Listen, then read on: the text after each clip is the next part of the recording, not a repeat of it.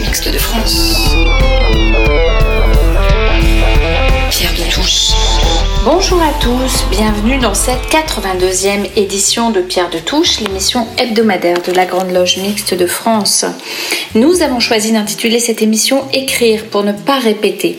Alors, vous l'aurez compris, une émission qui aura pour fil conducteur l'écriture. Vous écoutez Pierre de Touche, nous sommes ensemble pour une heure. Et pour commencer cette émission, Marie-Franck Alantier a recensé les événements organisés prochainement dans le cadre des 40 ans de l'obédience. Écoutons Marie-Franck Alantier. 40 ans, 40 ans, mais c'est le bout du monde. Je me suis dit cela, c'était à peine hier. Et voilà qu'aujourd'hui, c'est question de secondes. 40 ans, pas déjà Décembre 1982 naissait la Grande Loge Mixte de France, il y a 40 ans. Cette année 2022 sera émaillée d'événements, de conférences publiques, de tenues blanches ouvertes qui accueilleront à travers toute la France les dom-toms, les sœurs et frères de nos loges, mais aussi l'ouverture au grand public pour, nous faire découvrir. Nous sommes une obédience maçonnique mixte et libérale, dirigée par un sérénissime grand maître, Christian Vienne, et par le Conseil de l'Ordre, la Grande Loge Mixte de France avec une fédération de loges indépendante qui offre à chacun de pratiquer de multiples rites. En franc-maçonnerie, un rite est un ensemble de pratiques et de rituels qui structurent nos cérémonies.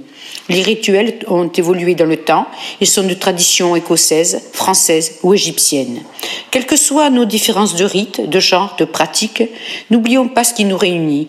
Nous avons reçu l'initiation, et nous avons décidé de nous mettre au travail de notre propre volonté pour apporter notre pierre à l'édifice de l'humanité. Nos prochains événements sont présidés par notre sérénissime grand-maître conférencière, du 26 avril à l'île de la Réunion, à Saint-Denis, une tenue blanche ouverte, la franc-maçonnerie, mythe et réalité. Toujours à l'île de la Réunion, le 28 avril, à Saint-Pierre, l'Europe des Lumières, quel rayonnement dans l'océan Indien. Et en dernier, sur l'île de la Réunion, le 29 avril, tenue commune à la possession, quelle est la place de la Grande Mixte de France sur le panorama de la France, de la franc-maçonnerie en France et à l'étranger? Le 13 mai, ce sera une tenue commune à la garde à Toulon, bioéthique et liberté. Le 11 mai, une tenue exceptionnelle à Paris, destin d'un humaniste, Charlie Chaplin. N'hésitez pas à nous contacter à l'Obédience à Paris si vous souhaitez participer. Très bon dimanche et à bientôt. 40 ans, 40 ans, c'est l'âge des victoires. Pour l'homme que je suis, c'est l'âge du bonheur. Mais 40 ans déjà, je n'ose pas y croire. Mais j'ai tout ce qu'il faut pour faire un beau vainqueur. À 40 ans passés, la jeunesse commence. Je vais me répéter ces mots-là tous les jours. Je vais déambuler en pleine adolescence, perdre mes illusions, réinventer l'amour. Pour la chronique Histoire de franc-maçon, Sylvie Lécasion poursuit sa réflexion à propos d'Honoré Balzac. L'écrivain n'était pas lui-même franc-maçon, et pourtant, et si? Eh bien écoutons Sylvie Lécasion. Honoré de Balzac, le réalisme et la franc-maçonnerie. Revenons à notre illustre personnage, Honoré de Balzac. On l'a dit, il y avait dans sa famille de nombreux francs-maçons, mais il n'y a aucune preuve qui étaye qu'il le soit aussi. Il s'inspire de son père qui prend une bonne place dans la vie civile et maçonnique. Il était adjoint au maire de Tours, administrateur de l'hospice de la ville, et il était aussi parfait vénérable de la parfaite union de Tours, où il a été fait chevalier d'Orient en 1806. Balzac va l'incarner dans ses romans sous le personnage de Raymond Chrétien. Il y apparaît comme un intellectuel intègre, républicain et fédéraliste, mais jamais véritablement présenté comme un franc-maçon. Balzac est tout compte fait bien plus inspiré par sa mère, une grande mystique. Une fois de plus, sans qu'on en ait la moindre preuve, il aurait été reçu martiniste en 1825. Il n'a jamais fait allusion dans ses 91 romans de cette initiation rituelle. Il reprend les idoles de sa mère quand il évoque dans Seraphita, certes un de ses romans, euh, pas des plus connus à vrai dire, il évoque la vie d'Emmanuel de Swedenborg. Il y paraît comme un adepte du mystique suédois. Ce roman fait état d'un être étrange, mélancolique, qui mène une vie solitaire et contemplative et qui semble cacher un terrible secret. C'est approximativement cette image qu'Honoré de Balzac se fait du franc-maçon, un personnage solitaire et contemplatif et qui possède un terrible secret. Balzac avait surtout ses propres croyances, étoffées principalement au gré de ses lectures. Il était fasciné par le surnaturel, les esprits et aussi les anges, un penchant de l'époque exacerbé par le grand courant romantique. Il était, au fond, bien dans l'atmosphère de son époque, tout acquise au romantisme. Il aimait aussi les caractères volontaires, les personnages dévorés par la passion, avec ce désir de s'élever autant socialement que spirituellement. Balzac croyait en la tentative d'exister dans la passion. Il défendait une morale de l'énergie, il était subjugué par les caractères volontaires. Il a tendance toujours à ramener son personnage à la perfection humaine des mythes antiques. Si ce roman euh, Séraphita est tombé dans l'oubli, il a eu à l'époque un succès considérable. Mais on ne connaît de nos jours plutôt Balzac que dans son courant descriptif et réaliste et très peu dans ses élans mystiques. Je l'ai dit plusieurs fois, Honoré de Balzac a été élevé dans un milieu essentiellement maçonnique, cette atmosphère ne peut que lui donner une optique de la vie et un comportement tourné vers cet idéal maçonnique. C'est à la fois un grand sociologue et aussi un humaniste. Pourtant, la franc-maçonnerie en tant qu'ordre initiatique n'a pas eu de rôle particulier dans son œuvre. Il y fait allusion dans quelques-uns de ses romans, non pas pour annoncer l'appartenance à la franc-maçonnerie de tel ou tel personnage, mais simplement parce qu'il estime que ce personnage présente les caractéristiques d'un maçon ou de son idéal maçonnique. Pour exemple, dans son roman Les Chouans, il décrit un voyageur qui fait son chemin en diligence. Il dit de lui qu'il gardait le plus profond silence, un de ces voyageurs incommodes et peu sociables, qu'il avait des expressions d'effroi, de doute et de défiance, on eût dit un franc-maçon. Ce silence renfrogné fait figure en fait de toute incompréhension spontanée entre deux personnages. Et pourtant, en le comparant à un franc-maçon, il sous-entend qu'une entente secrète ou muette s'installe. On retrouve cette même notion de secret de connivence muette dans Eugénie Grandet. Balzac décrit le père de son héroïne ainsi. Certaines habitudes indéfinissables, des mouvements furtifs, avides, mystérieux, qui n'échappent point à ses co-religionnaires. Ce langage secret forme en quelque sorte la franc-maçonnerie des passions. Voilà ce que dit Balzac. Une fois de plus, pour lui, les francs-maçons communiquent par signes, regards et connivence qu'il définit comme leur langage secret. Voilà comment Balzac envisage la franc-maçonnerie. C'est une vision très restreinte qui laisse à penser qu'il ne la fréquentait sûrement pas. Et donc peu franc-maçon, Balzac n'en reste pas moins un génie de la littérature française, et ne voir en lui que l'inventeur du courant réaliste, et faire de lui ce qu'on a appelé un physiologiste, un écrivain qui ne fait que décrire l'homme dans la société, est très réducteur. La création balsacienne ne se réduit pas à cette image fausse et caricaturale. Sa conception maçonnique est en premier lieu très ésotérique. Les mythes symboliques surgissent à chaque pas, soit que le lecteur attire son attention sur eux, soit qu'ils s'imposent eux-mêmes au lecteur. La comédie humaine se trouve entièrement baignée d'une atmosphère de symbolisme poétique. La lumière que Balzac perçoit et nous transmet, nous la trouvons dans son humanité pour ses multiples personnages. Il a partagé avec son lecteur les souffrances, les illusions, la fièvre de ses passions, il a cherché la vérité et a montré n'était pas unique. Suis la flèche, dis-moi ce que tu vois. crois que les gardiens changent de voix. Suis la flèche, dis-moi si t'aperçois les chasseurs d'illusions sur les toits. Dans le ciel, comme un ouragan, l'air prend la couleur d'un voile sanglant. En sommeil, depuis dix mille ans, on entend gronder d'anciens volcans. Dis-moi comment sortir des écrans, s'enfuir du présent, changer d'océan. Dis-moi comment écrire en chantant la fin du roman, heureux dans l'instant. Dis-moi, suis la flèche, dis-moi si tu sens la cruelle odeur des innocents. Suis la flèche, dis-moi si t'entends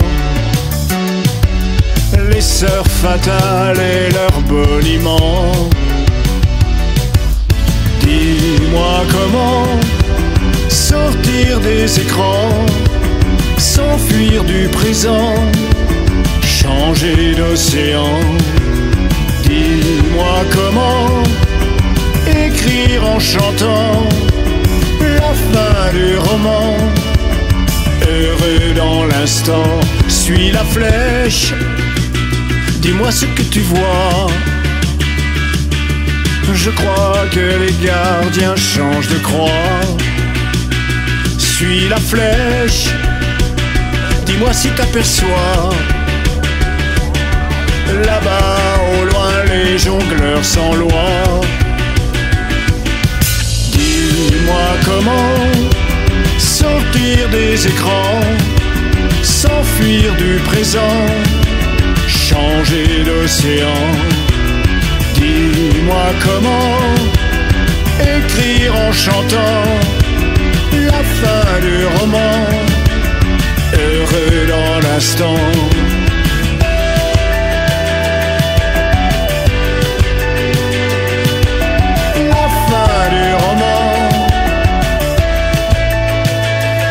Pour illustrer cette chronique de Sylvie Occasion, mais aussi celle à venir, Hubert Félix Stephen et le titre. La fin du roman.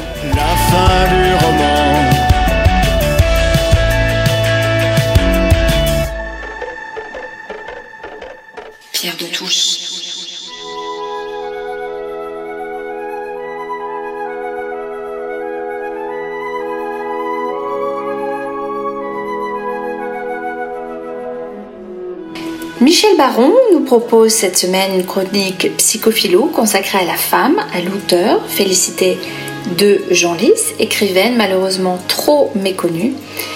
Michel Baron.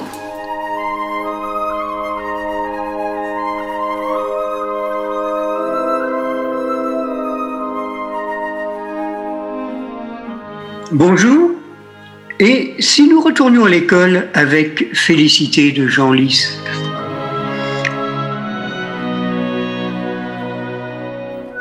Dans les leçons d'une gouvernante à ses élèves, le 22 avril 1782, nous lisons Je vous donnerai ce qui vaut mieux que la naissance et la fortune que vous tenez du hasard. Je vous donnerai de la raison, des vertus, des connaissances agréables et solides. Ce discours pourrait apparaître en apparence comme euh, celui d'un partisan des Lumières ou d'un passage d'une pièce de Beaumarchais. Eh bien non, il est celui d'une aristocrate dont le destin et les idées vont bousculer les fondements d'une société reposant sur l'inégalité, qu'elle soit sociologique ou liée au genre. C'est donc du destin exceptionnel de Félicité de Jean Lys, 1746-1830, qu'évoque Martine Reid dans son ouvrage qui vient de sortir chez Talendier, intitulé Félicité de Jean Lys, la pédagogue des Lumières. L'auteur, professeur émérite à l'Université de Lille, est spécialiste de littérature française et des femmes, auteur des 18e et 19e siècles. Elle est aussi l'auteur d'une biographie de Georges Sand en 2013 et de la direction en deux volumes de Femmes et littérature, une histoire culturelle en 2020. Dans son ouvrage sur Félicité de Jean Lys, elle tord surtout le cou à un certain nombre d'idées reçues sur cette période qui, à travers la Révolution française, va changer le visage de la société. Issue de la petite noblesse provinciale, Félicité de Genlis a une nature bien trempée, qui va cumuler des talents incomparables en éducation et des talents de femme de lettres.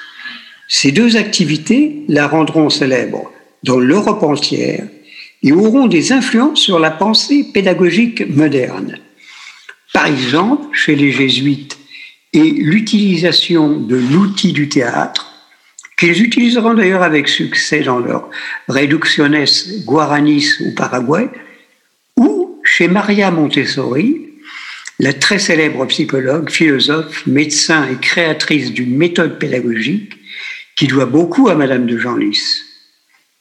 Mariée, jeune, mère de trois enfants, Félicité de Genlis va abandonner une vie aisée et tranquille pour une succession de nominations qui vont la placer au sommet de la société de son temps.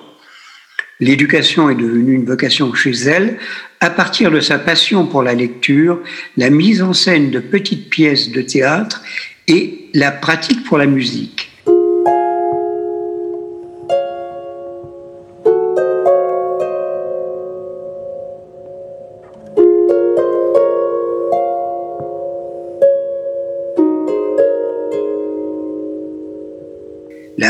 Le clavecin et la guitare notamment. Elle va occuper d'abord au Palais Royal les fonctions de dame de compagnie auprès de la duchesse de Chartres, épouse de Philippe, fils aîné du duc d'Orléans et futur Philippe Égalité durant la Révolution.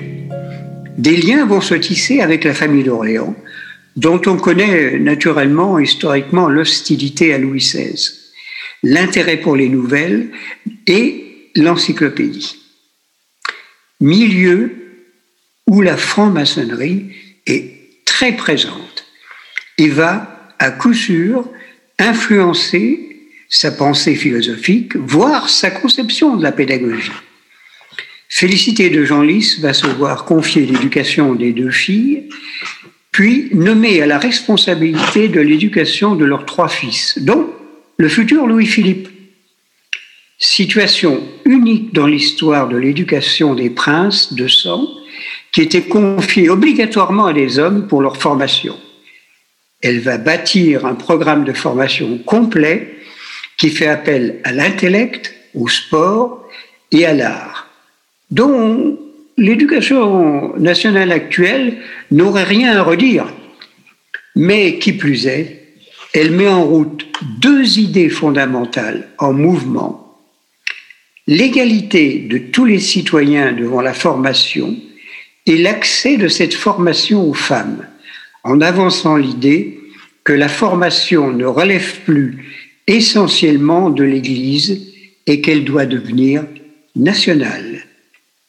Elle sent bien que la véritable révolution se trouve là, car pour elle, le véritable pouvoir n'est ni du côté du titre, ni du côté de l'argent, mais dans la culture. Elle va fréquenter de nombreux personnages connus de son époque, Voltaire, Rousseau, Olympe de Gouges, euh, etc. Certains vont l'amuser beaucoup, d'autres la laisseront sceptique. Rousseau, par exemple, qui, dans ses écrits sur l'éducation, confine les femmes dans l'enfermement de leurs supposées fonctions dites naturelles, par exemple maternité et soutien du chef de famille.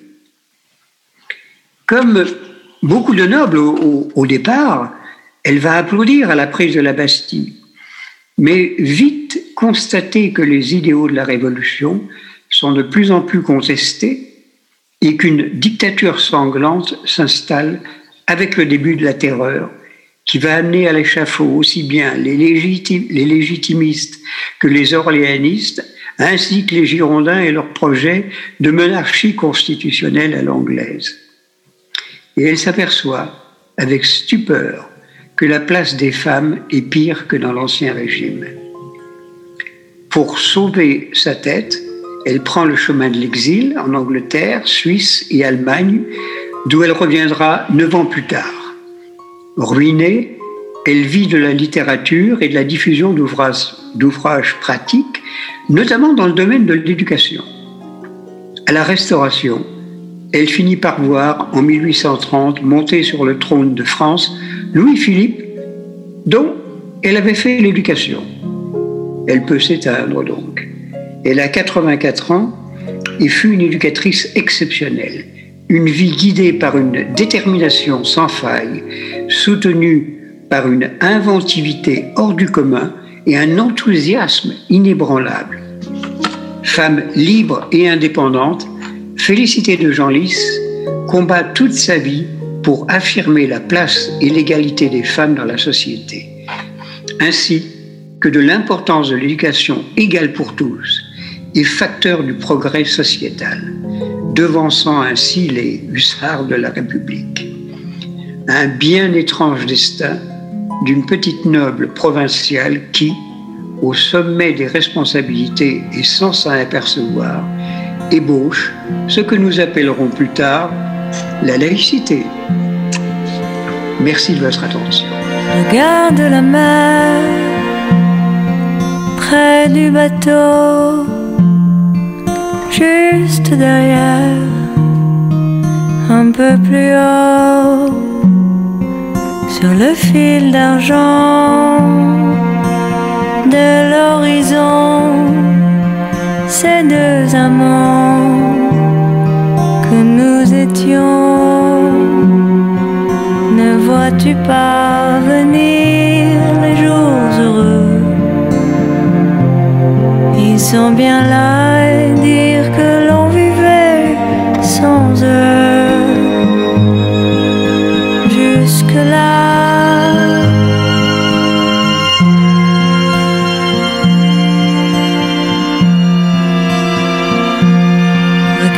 Le ciel près de la dune, cette petite lumière, je n'en vois qu'une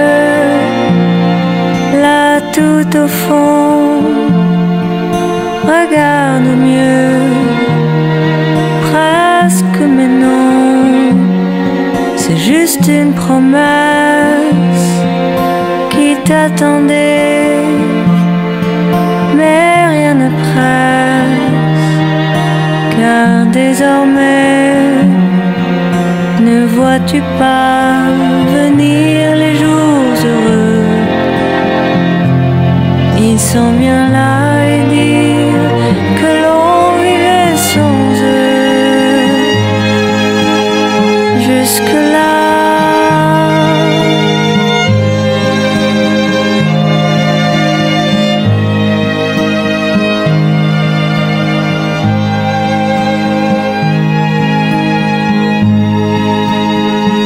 Alors vous venez d'entendre Les Jours Heureux, une chanson écrite, composée et interprétée par l'artiste Keren Anne.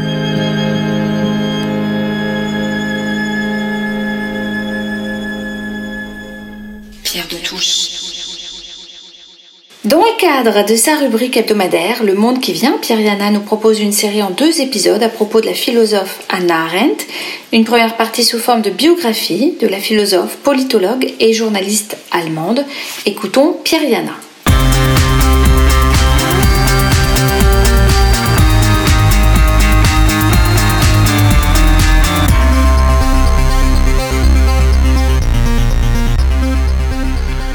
Portrait, aujourd'hui Anna Arendt, avec le cahier de Lerne qui lui est consacré, septembre 2021. La publication d'un cahier de Lerne consacré à un penseur, philosophe ou écrivain est un événement qui mérite attention et souvent un salut, comme dans l'édition, une publication dans la Pléiade par exemple, chez Gallimard. Notre portrait de ce jour est consacré à la philosophe Anna Arendt, à laquelle Martine Lebovici et Aurore Mréjean consacrent donc un cahier de Lerne. Ce portrait comprendra trois volets. Au premier chef, une biographie commentée. Ensuite, une réflexion sur la question du totalitarisme, dont Arendt fut l'un des penseurs majeurs. Et enfin, une interrogation sur le procès d'Adolf Eichmann autour de l'ouvrage Eichmann à Jérusalem, qui provoqua de vives polémiques tant en Israël, en Europe qu'aux États-Unis. Anna Arendt, 1906-1975. Ces dates suffiraient-elles à caractériser la philosophe née en Allemagne, traversant le siècle de fer, en Allemande, juive, exilée, puis décédée aux États-Unis d'Amérique? Qui donc était Anna Arendt? Une théoricienne de la politique comme elle aimait elle-même à se définir? Une étudiante en philosophie, brillante, douée, reconnue par ses maîtres les plus élevés, Martin Heidegger, qui en outre fut son amant, ou Karl Jaspers. Elle était promise à une brillante carrière universitaire en Allemagne et seule l'histoire repoussa vers le continent américain cette carrière quand elle y accéda. Arendt était issue d'une famille juive allemande de Königsberg. Très vite, elle prend conscience qu'Hitler constitue une menace grave pour les juifs, allemands en particulier. L'exil devient une obligation pour ne pas vivre en citoyen de seconde zone. Elle affirme s'éveiller à l'histoire et à la politique dès le 27 février 1933, le jour de l'incendie du Reichstag. On ne pouvait se contenter d'être spectateur, dit-elle. Elle accepte alors une mission illégale du président de l'organisation sioniste allemande, un ami de sa famille, pour préparer le 18e congrès sioniste à Prague, à l'été 1933. Cette activité lui vaut d'être arrêtée et interrogée par la Gestapo, qui pourtant la relâche faute de preuves. C'est alors qu'elle s'enfuit d'Allemagne sans papier. Ces différents traits lui font connaître le statut humiliant de réfugié pour franchir l'épreuve de l'étranger. Elle est femme, elle est juive, elle est exilée. C'est bien l'exil qui dès lors caractérise son existence. Elle quitte l'Allemagne en ayant publié que sa thèse en 1929, thèse qui porte le titre de Concept d'amour chez Saint-Augustin. Elle dispose aussi de la part la plus importante du manuscrit de Rachel Varnagen, La vie d'une juive allemande à l'époque du romantisme, qui sera publié en 1958. De 1933 à 1941, elle est en France et pendant son séjour, elle découvre le monde réel, dit-elle. Elle fréquente les milieux immigrés allemands, dont en particulier Walter Benjamin, Walter Benjamin, pardon, ainsi que les milieux intellectuels français. Elle assiste entre autres au séminaire de Kojève, d'Alexandre Kojève sur Hegel à l'école pratique des hautes études, grâce à Raymond Aron. Bien que non sioniste elle-même, elle travaille alors dans différentes organisations sionistes, comme l'Alia des jeunes, qui prépare des adolescents juifs à leur immigration en Palestine.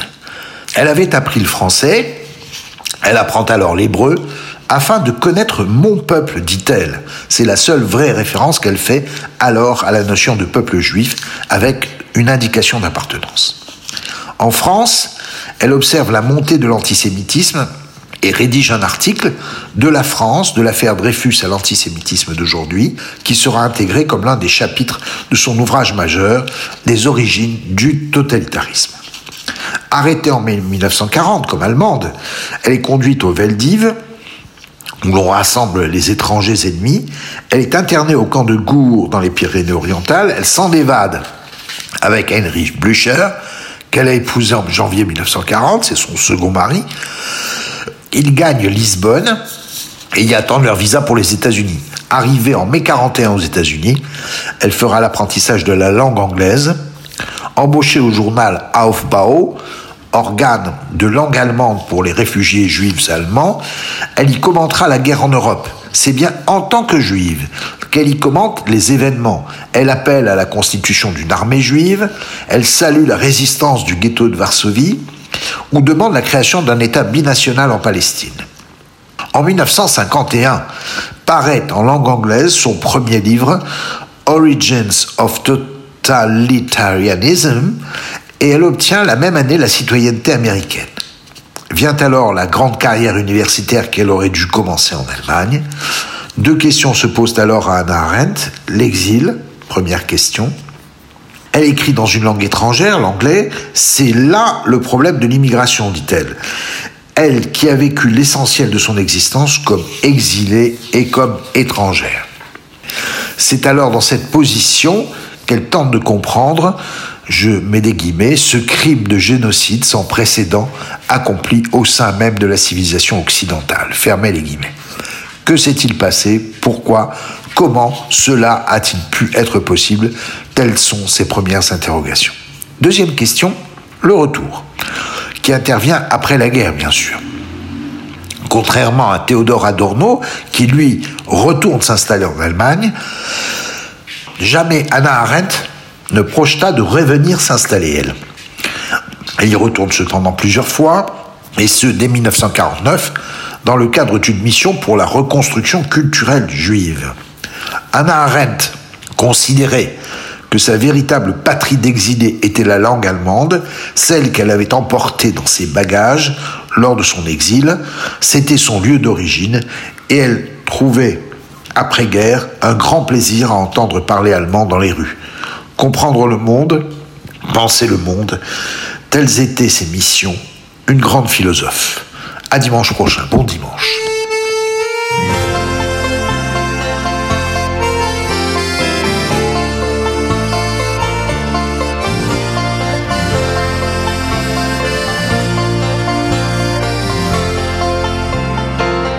J'ai voulu planter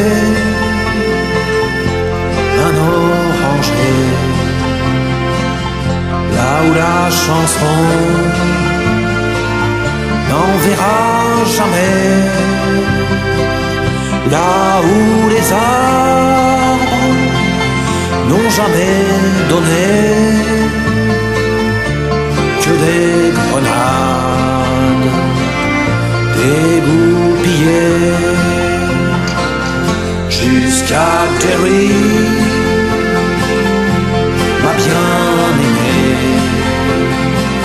sur mon bateau.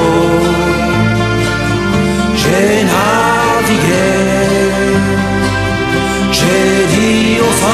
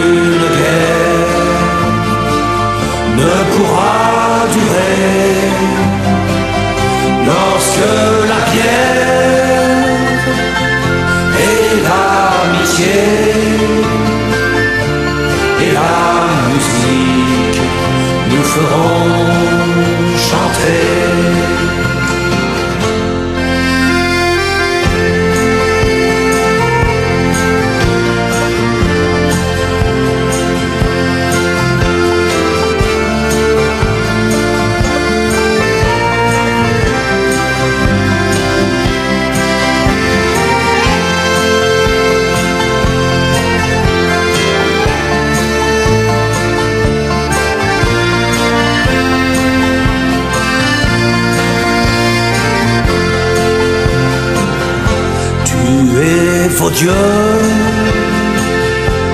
à tout jamais. sous aucune croix.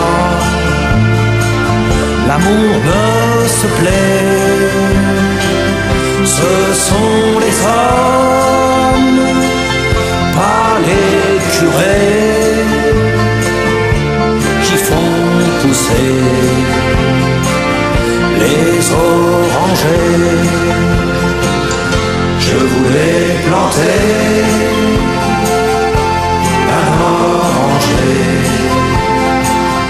là où la chanson n'enverra jamais. Il a fleuri et il a donné les fruits sucrés de la liberté.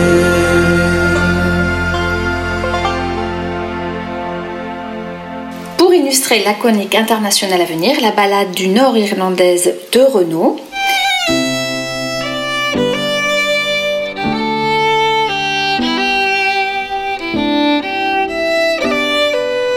Notre chroniqueur William Bryce s'est intéressé à la franc-maçonnerie en Irlande.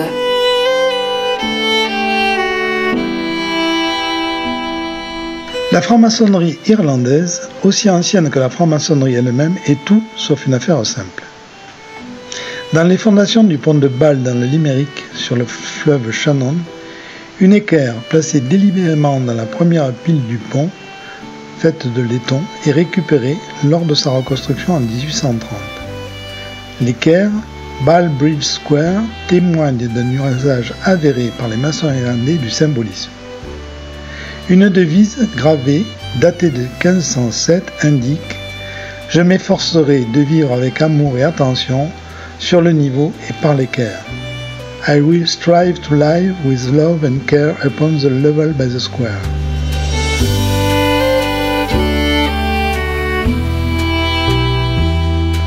En 1508, les maçons de Dublin se voient accorder une charte. Cette confrérie accueille déjà des personnes extérieures au métier. Ainsi se tenait en Irlande, avant 1707, date de la fondation de la Grande Loge Unie d'Angleterre, des réunions maçonniques.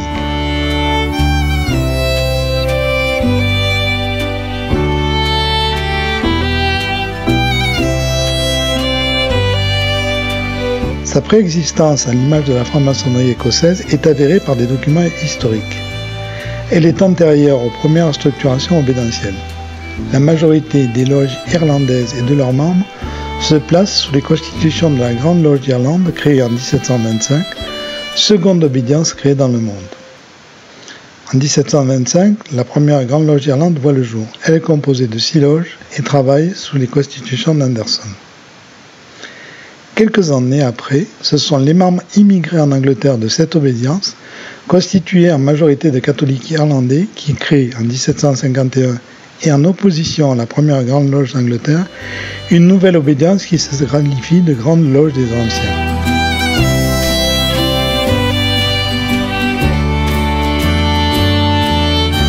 L'Irlande se singularise également pour avoir initié une des premières femmes franc-maçons. Élisabeth Saint-Léger se trouvait en 1712 dans la même salle où son père, vénérable maître officier.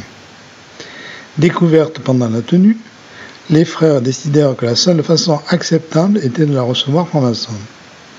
Ils lui laissèrent le choix entre l'initiation et la mort. Elle choisit d'être initiée dans la loge numéro 44 de Donneray Court, loge numéro 150 aujourd'hui. Elle y resta active jusqu'à sa mort à 80 ans. Dans le milieu maçonnique, l'épouse de Richard Altworth est surnommée Lady Freemason. En France, quelques années plus tard, Louette de Corday, femme de caractère, lettrée appartenant à la noblesse du Maine de Loire, est en 1761 grande maîtresse d'une loge, la respectable loge de Longuet, composée d'hommes et de femmes.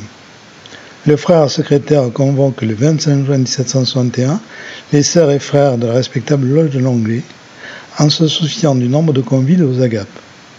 Il rappelle à chacun d'être à l'heure et de ne pas se présenter en loge sans gants blancs bordés d'un ruban d'amarante. La réponse est à adresser à la grande maîtresse, Madame Louette de Corday. Aujourd'hui, les maçons irlandais sont majoritairement dans des loges déistes et masculines. Les maçons des loges libérales en France ne sont pas tous à mixité, loin s'en faut. Le Grand Orient de France permet aux loges qui le désirent d'initier des femmes, mais n'est toujours pas mixte. Des obédiences telles que le droit humain et la Grande Loge mixte de France, par exemple, poursuivent depuis leur création sans répit le chemin de l'ouverture à l'autre moitié de l'humanité. Élisabeth Saint-Léger n'a pas fait école en Irlande. Un autre personnage important est à signaler. Laurence Dermot, irlandais, né en 1720 et initié en 1740 à Dublin, vénérable en 1746 avant d'être reçu au Royal Arch. Il rejoint la Grande Loge des Anciens en 1752 et devient le grand secrétaire quatre jours plus tard. Il occupera cette fonction pendant 20 ans avant d'être député grand maître. Sous son impulsion, les anciens intègrent l'arche royale comme extension des grades symboliques. Ce degré était alors jusque-là réservé au passé maître installé. En 1756, il publie Ayman Raison, équivalent des Constitutions pour les anciens, ouvrage de 238 pages réédité à de multiples reprises et qui sera adopté par de nombreuses grandes loges se réclamant des anciens. Il est précisé quiconque, par amour de la connaissance, pour le désir d'étendre son champ d'utilité ou pour tout autre motif vertueux, désire de devenir franc-maçon, doit être informé qu'il doit croire fermement dans l'existence de la divinité et qu'il doit l'adorer et lui obéir en tant que grand architecte et gouverneur de l'univers. La franc-maçonnerie irlandaise a joué et joue toujours un rôle important, un rôle philanthropique important. En 1792, elle crée un établissement pour jeunes filles. En 1877, elle fonde un établissement pour jeunes garçons. De plus, la franc-maçonnerie irlandaise joue un rôle modérateur dans l'Irlande et compte tenu de l'histoire tumultueuse du pays, ce point mérite très largement d'être souligné. La Grande Loge d'Irlande, dont, dont, le siège est à Dublin, est avec la Fédération irlandaise de rugby le seul organisme commun aux deux Irlandes. C'est un petit miracle d'avoir pu conserver ces deux institutions après le Bloody Sunday de 1972 qui marque plus de 50 ans de guerre sur le sol européen. Pour mémoire, rappelons-nous que la population d'Irlande du Nord est de 1,9 million d'habitants, celle du Sud de 5 millions d'habitants. La Grande Loge d'Irlande reste masculine et déiste. Elle regroupe aujourd'hui 626 loges et compte 27 000 maçons. Deux loges militaires actives ambulantes sont encore actives et sont rattachées à des régiments anglais. Elle travaille avec une charte irlandaise. La Grande Loge d'Irlande comprend également 160 loges, 161 loges hors d'Irlande allant des Caraïbes jusqu'à la Nouvelle-Zélande. Les loges de la Grande Loge d'Irlande se divisent en 14 loges provinciales et 15 loges d'outre-mer. La Grande Loge d'Irlande se distingue également pour avoir délivré en 1732 au régiment Royal Scott, le plus ancien régiment d'infanterie de ligne de l'armée britannique, la première charte destinée à une loge ambulante militaire. Les loges militaires de cette époque sont porteuses de certificats irlandais, Irish Warrant, qui leur permettent de travailler où se trouve le régiment et dans bien des cas d'essaimer dans les loges civiles. La Grande Loge d'Irlande délivre de nombreuses chartes à des régiments d'Irlande et d'Écosse et d'Angleterre. Les loges militaires répandent la franc-maçonnerie dans de nombreux pays. C'est ainsi que le 40e régiment d'infanterie en garnison à Cuba en 1763 y établit la première loge du pays. Les loges militaires disparurent en France en 1845 après qu'en mars de cette année, que le maréchal Soult, ministre de la Guerre, eut envoyé aux colonels de tous les régiments une, circulaire interdisant à tous les membres de l'armée d'appartenir à l'ordre des francs-maçons. Peu à peu, les militaires quittent les loges ambulantes pour travailler dans les ateliers de leur garnison dans tous les pays européens, y compris en Irlande.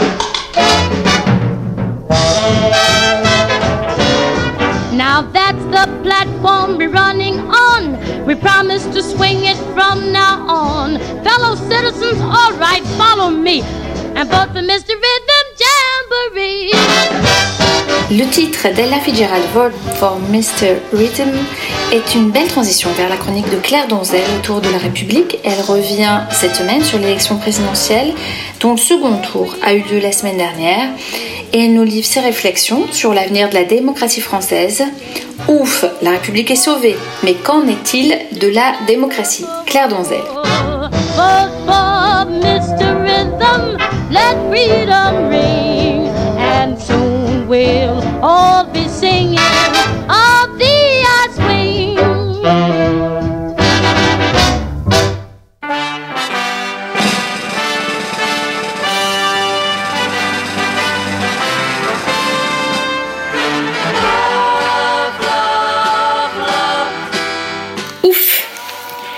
La République est pour l'heure sauvée. Mais la démocratie On a souvent tendance à superposer République et démocratie. Il est vrai que dans nos contrées, elles se nourrissent mutuellement et ne se conçoivent pas l'une sans l'autre. Il existe cependant des royaumes où s'exerce ce qu'on peut raisonnablement nommer une démocratie, comme existent des républiques bananières ou autoritaires qui n'ont de république que le nom et où la démocratie n'est qu'un fantôme.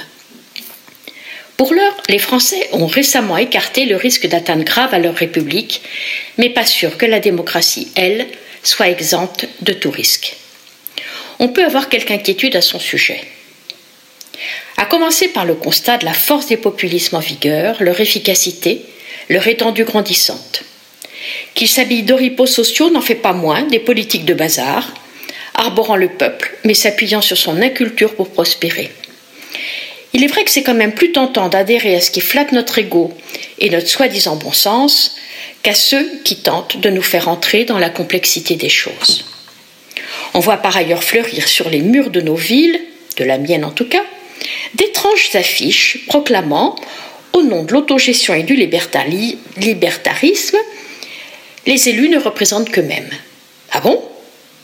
Va falloir revoir vos cours d'histoire, camarades, et vos cours d'instruction civique. Et en fait, l'école laïque et républicaine a dû rater quelque chose pour vous, ou vous ne l'avez pas bien suivi. Vous avez dû rater quelques séquences fondamentales. Et puis, différents organes de presse ont relayé une revendication venant d'on ne sait où. Constatant que le vote diffère selon les générations, il s'agirait de reprendre leur droit de vote aux seniors, au prétexte qu'ils font obstacle à l'avènement d'une société plus écologique et sociale, alors que du fait de leur âge, ce ne sont pas eux qui subiront les effets de leur vote d'aujourd'hui. On peut rattacher cette revendication à l'occupation récente, au lendemain du premier tour des élections présidentielles, de certaines universités. On occupe la Sorbonne pour protester contre le vote de l'ensemble des Français. Mais on pense quand même, faut pas exagérer, il y a des choses importantes dans la vie, à y apporter une réserve de chips. Même qu'il n'y en a même pas eu assez quand même. Alors si je comprends bien, quand le résultat du déroulement démocratique ne me convient pas, pas grave. Je le considère comme illégitime et je le bafoue allègrement. Mon je est plus important que le vote des autres, que la démocratie en somme. Vous savez ce qu'ils vous disent, les seniors, les anciens, les vieux, les boomers, les vioques Ils te disent Prends ta part, mon gars, engage-toi. Mais pas pour une seule cause, aussi juste soit-elle. Engage-toi tous azimuts. Engage-toi comme tes grands-parents l'ont fait pour qu'advienne 81 et leurs grands-parents avant eux pour que naisse 1936 et sa révolution sociale. Si tu veux plus de justice sociale, commence par adhérer, peut-être militer dans un syndicat.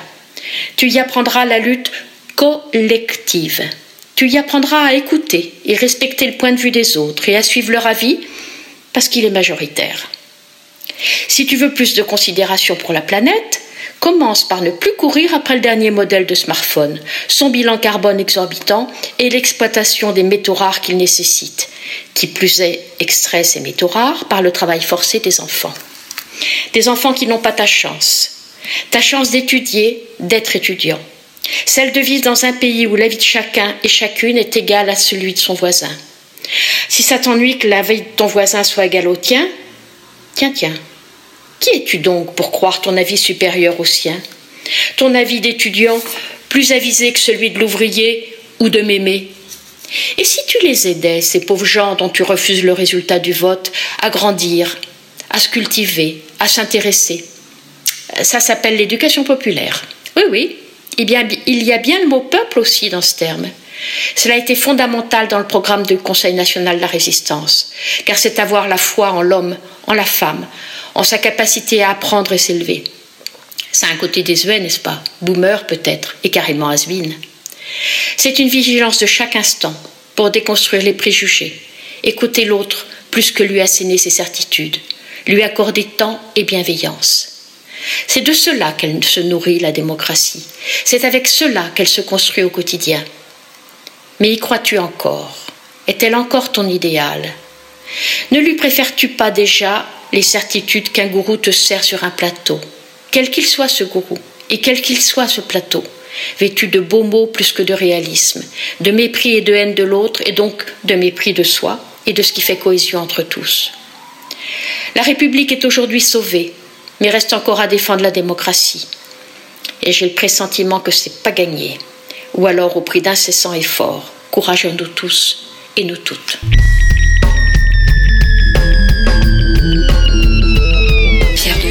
une émission de la Grande Loge Mixte de France.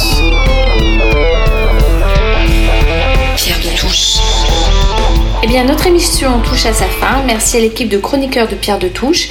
Merci à Gilles Solière qui réalise et produit cette émission pour Radio Delta. Rejoignez-nous sur les réseaux sociaux, Twitter, Facebook, Instagram et YouTube. Toutes les émissions précédentes sont disponibles en podcast. Nous nous quittons avec Les Paradis Perdus, une chanson de Christophe et qui était ici interprétée par un duo, par Christophe et le chanteur belge Arnaud qui nous a quittés cette semaine. Bonne semaine à tous.